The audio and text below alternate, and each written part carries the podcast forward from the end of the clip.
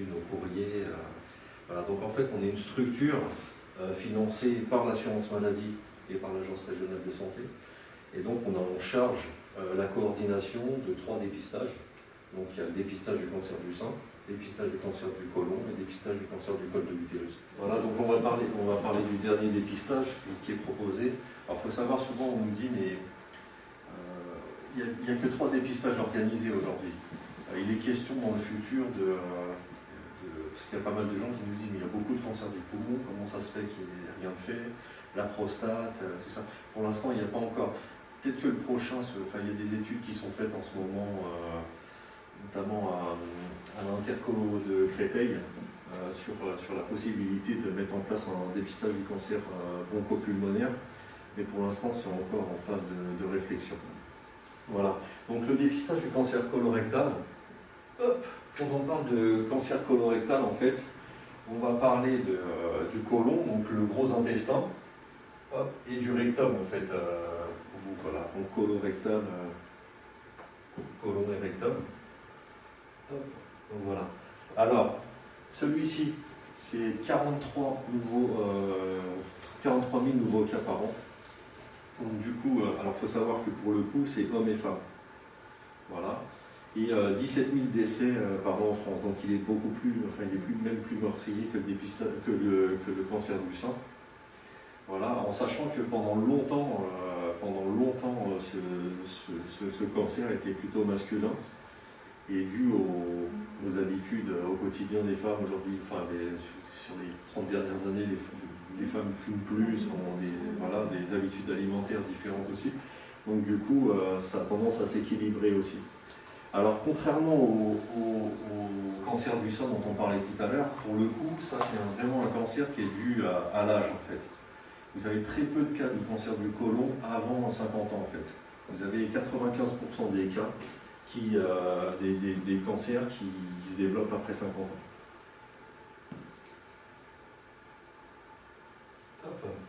Alors, on va reparler de ce qu'on peut faire pour limiter les risques. Euh, surveiller son poids, important. Euh, pour le coup, tout ce qui va être nourriture, alcool, c'est important parce que forcément, c'est tout ce qu'on mange passe par l'intestin, donc pour le coup, c'est important de faire attention à, à ce qu'on mange et puis euh, l'activité physique aussi. C'est vraiment prouvé que ça joue beaucoup sur, le cancer du côlon. Voilà. Alors là, c'est comme d'habitude, en fait, dépister tôt, euh, ça se soigne 9 fois sur 10. Alors là, vous avez euh, un schéma de l'intérieur du, du côlon, en fait. Je ne sais pas si vous voyez bien, en fait, ici, il y a comme un petit champignon, en fait, et ici, il y a une petite boule aussi. On appelle ça des polypes, en fait. Donc les polypes, qu'est-ce que c'est? C'est des petites boules de chair qui poussent euh, dans l'intestin. La plupart des polypes sont bénins. Sauf que chez certaines personnes, les polypes peuvent commencer à grossir, grossir et, saigner en fait.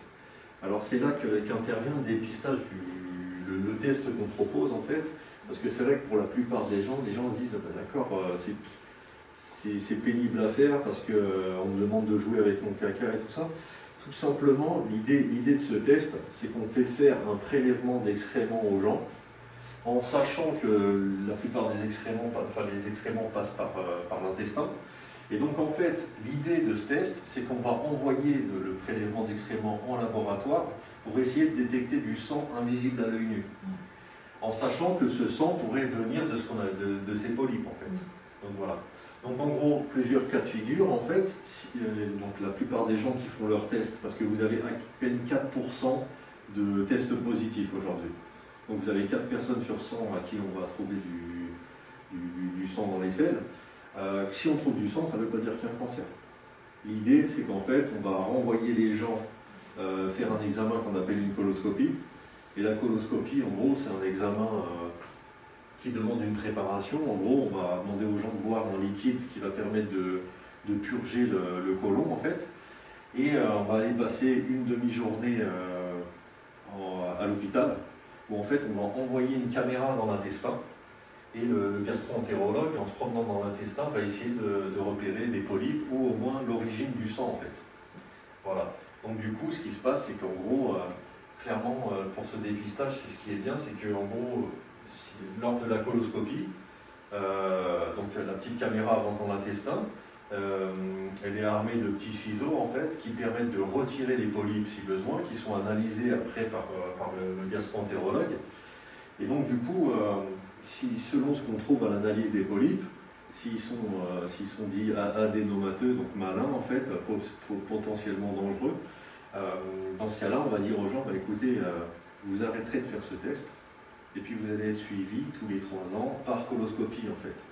Donc en fait, l'idée de, ce test et de ce dépistage, en fait, c'est que contrairement au cancer du sein, qu'on trouve, enfin quand on trouve c'est déjà un cancer, là on trouve un problème vraiment pour le coup avant que ce soit un cancer, et vous avez plein de gens qui, sont, qui, seraient, qui normalement devraient avoir ce, cancer, qui sont, sont suivis par coloscopie, et qui se font enlever les polypes à chaque fois, ce qui fait que euh, les polypes ne se transforment jamais en tumeur en fait.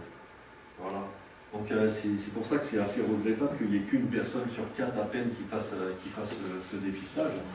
C'est que ça, peut, ça peut vraiment éviter certains problèmes. Enfin, je sais que j'ai des personnes dans ma famille qui sont suivies par, par coloscopie en, permanence et puis voilà, enfin, ça, ça permet vraiment de je ne sais pas si les gens s'habituent. Moi, je sais, pour, un titre d'exemple, j'ai mon père qui, je me suis battu pour qu'il fasse, fasse sa coloscopie, la première. Donc, il a traîné les pieds. Quand il y est allé, une fois qu'il est sorti, il allait dire à tout le monde ah, Mais c'est facile, mais il faut le faire. Euh, ça. Et puis après, je lui ai dit Mais trois ans après, bah, il faut la refaire. Déjà, c'est comme ça en fait. C'était mieux avec les Voilà, voilà, voilà, c'est ça. Mais après, après je, je pense qu'il est, il est clair que c'est un examen qui est.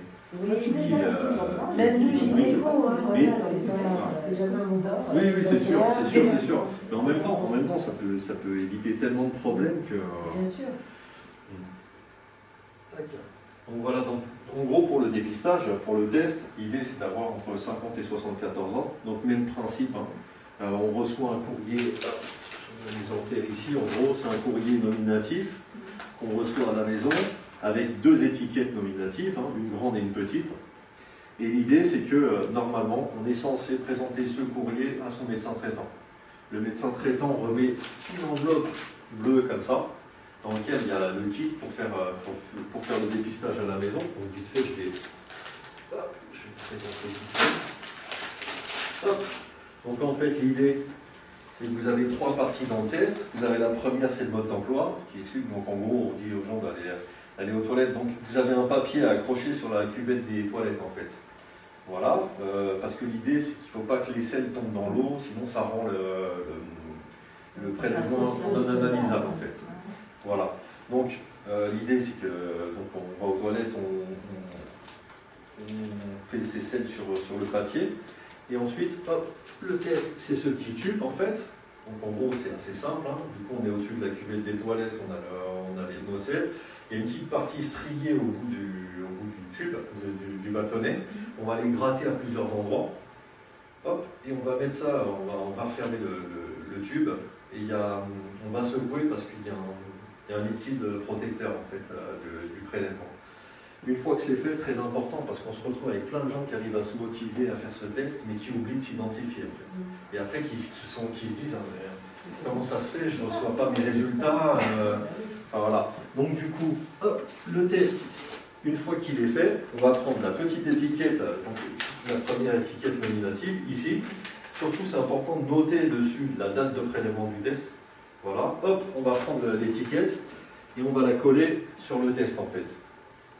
Ensuite, dans le kit, sur la troisième partie, vous avez une pochette de protection du test. On va l'utiliser. Donc j'ai bien mon test avec l'étiquette dessus, je mets ça dedans. Il y a un autocollant, je ferme. Et après, le test est quasiment fini en fait. Hop, vous avez ce qu'on appelle une fiche d'identification à remplir en fait. C'est assez rapide.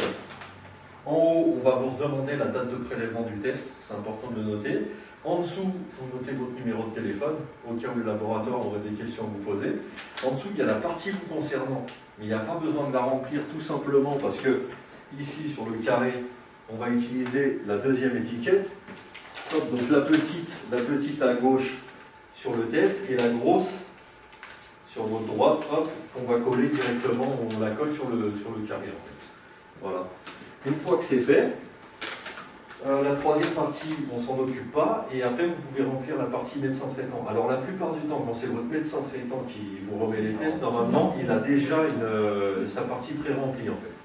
Après, tout dépend euh, des fois, il y a des gens malheureusement qui, qui appellent en disant mon médecin n'a pas de test, donc du coup on s'occupe de leur envoyer à domicile. À partir de là, en fait, on leur dit, bah, écoutez, on vous envoie un test, mais du coup, ce sera à vous de remplir la partie médecin, médecin traitant. Et l'idée étant que le médecin reçoive les résultats en même temps que vous, en fait. Une fois que c'est fait, hop, on prend le test, euh, la fiche, on la joint au, test, et donc en fait, vous avez hop, une enveloppe déjà prête, déjà affranchie pour le laboratoire. Donc en fait, vous mettez tout dedans, vous fermez, et vous avez juste à poster. Et après, en gros, euh, bah, vous, recevez les, résultats sous trois semaines, grand maximum, je pense. Je crois que vous avez aussi un délai pour le poster. Je crois qu'une fois que le Alors en fait, le, euh, problème, après, il y, a des périodes en fait. Je crois que c'est 48 heures. En fait, il ne faut pas le garder au chaud. C'est pour, ça, pour, ça, pour ça que c'est important, important de, de, noter la date du prélèvement du test. Parce qu'au-delà d'un certain nombre de jours, en fait, euh, s'il y a un délai d'acheminement trop long, il ne sera plus, euh, il sera plus euh, analysable en fait. Souvent on dit aux gens d'éviter de le poster la veille d'un week-end en fait. C'est bien de le poster en début de semaine, comme ça il arrive rapidement, et puis voilà. Mm. Après il y a d'autres problèmes aussi, euh, forcément l'été, si on fait son test en pleine canicule et que le, test se retrouve à cramer dans une boîte aux lettres le temps qu'il soit... Enfin c'est assez, assez, compliqué aussi. Mm. Exactement. Donc voilà, donc du coup, euh, donc du coup, pour bénéficier de ce test, donc il faut avoir entre 50 et 74 ans. Donc le principe, c'est que on a les fichiers de l'assurance maladie, on est invité, les gens sont invités automatiquement tous les deux ans. Même principe que pour la mammographie. À partir du moment où on a votre date de... Parce que quand vous recevez vos résultats, le labo nous aussi remplit votre fiche chez nous. Donc on sait la date, et donc du coup, par rapport à la date de votre test, vous êtes réinvité automatiquement 23 mois après en fait. Voilà. Donc, pour bénéficier de ce test, avoir entre 50 et 74 ans, euh, ne pas avoir de symptômes récents. Quand on dit symptômes récents, en fait c'est simple, je vais vous donner un exemple. Il y a des gens qui, nous appellent en disant mais on veut me faire faire une coloscopie. Euh, on me dit que j'ai un test positif, mais je me souviens, j'ai des hémorroïdes. Mais à partir du moment où on a du sang, il ne faut pas faire ce test en fait. Il faut attendre que ça passe. Mm. Voilà, parce que forcément, euh, les gens ont beau nous essayer de nous prouver par A plus B que la, cause c'est les hémorroïdes. Nous, à partir du moment où on trouve du sang, on part du principe qu'un sang peut en, cacher un, peut en cacher un autre. Donc à partir de, là, il faut absolument faire une coloscopie. Voilà. Euh, il ne faut pas d'antécédents euh, familiaux de cancer colorectal, de polypes, euh, ni de maladie de l'intestin. Quand on parle de maladie de l'intestin, c'est des maladies type maladie de Crohn, enfin en gros des maladies où les gens ont déjà des, saignements du, côlon. Voilà, forcément, euh, ça ne sert à rien de faire ce test. Ces gens sont suivis par coloscopie de fait. antécédents très important aussi, effectivement, quand on a des, gens dans la famille qui sont suivis pour, enfin, qui ont eu un cancer, on dit souvent que je ne sais pas, par exemple, si, mon père a eu un cancer à 58 ans, euh, on me fera peut-être commencer des coloscopies 10 ans avant, donc à l'âge de 48 ans. Voilà. Mais je ne serai jamais amené à faire ce test en fait. Voilà, parce que je serai suivi par coloscopie, euh, de base étant plus à risque en fait. Euh, voilà.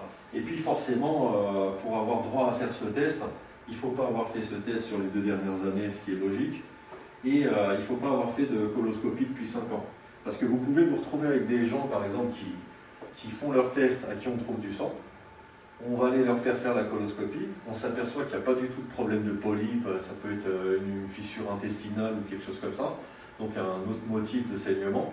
Et donc du coup, cette personne, à partir du moment euh, où cette personne a fait une coloscopie, vu que la coloscopie est beaucoup plus fiable que le test, enfin voilà, on va dire à cette personne, bah, écoutez, vous n'avez pas besoin de faire le test pendant 5 ans, on a votre date de coloscopie, automatiquement 5 ans après, vous allez recevoir une, euh, invitation à faire ce test. Donc voilà, vous êtes en bonne santé, le, dépistage s'adresse à vous.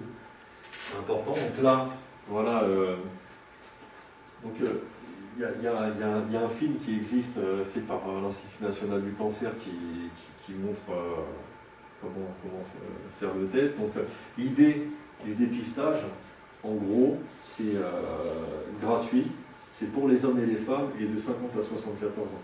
Et ce qui est important à dire aussi, c'est qu'on s'est aperçu que autant des fois les femmes sont sérieuses pour le cancer du sein, pour le dépistage, euh, quand, elles reçoivent deux courriers, elles vont dire ah ben non celui-là je le mets de côté. Euh, c'est fou, hein, il y a, enfin, ça se voit au taux de participation euh, global aussi. Hein. Voilà. Et donc du coup, bah, voilà, vous avez, comme je disais, il y a, un lien pour, le mode d'emploi du test.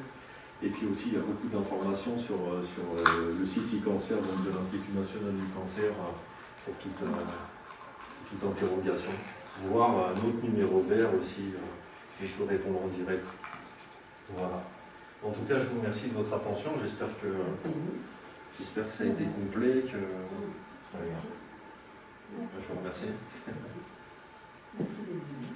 Merci. Bonne intervention. Et du coup, vous, avez du, vous avez de la documentation euh, à la sortie. Donc il y, a, les trois brochures, il y a une brochure sur chaque dépistage. Et puis j'ai apporté, de, j'ai imprimé des, euh, recommandations pour l'autopalpation en fait. Voilà, que j'ai euh, emprunté à, ma collègue de la Ligue contre le cancer. C'est un document qui est vraiment très bien fait. Voilà. Merci beaucoup. Ben, merci de votre accueil en tout cas. Bravo à vous pour votre association. Christmas time here.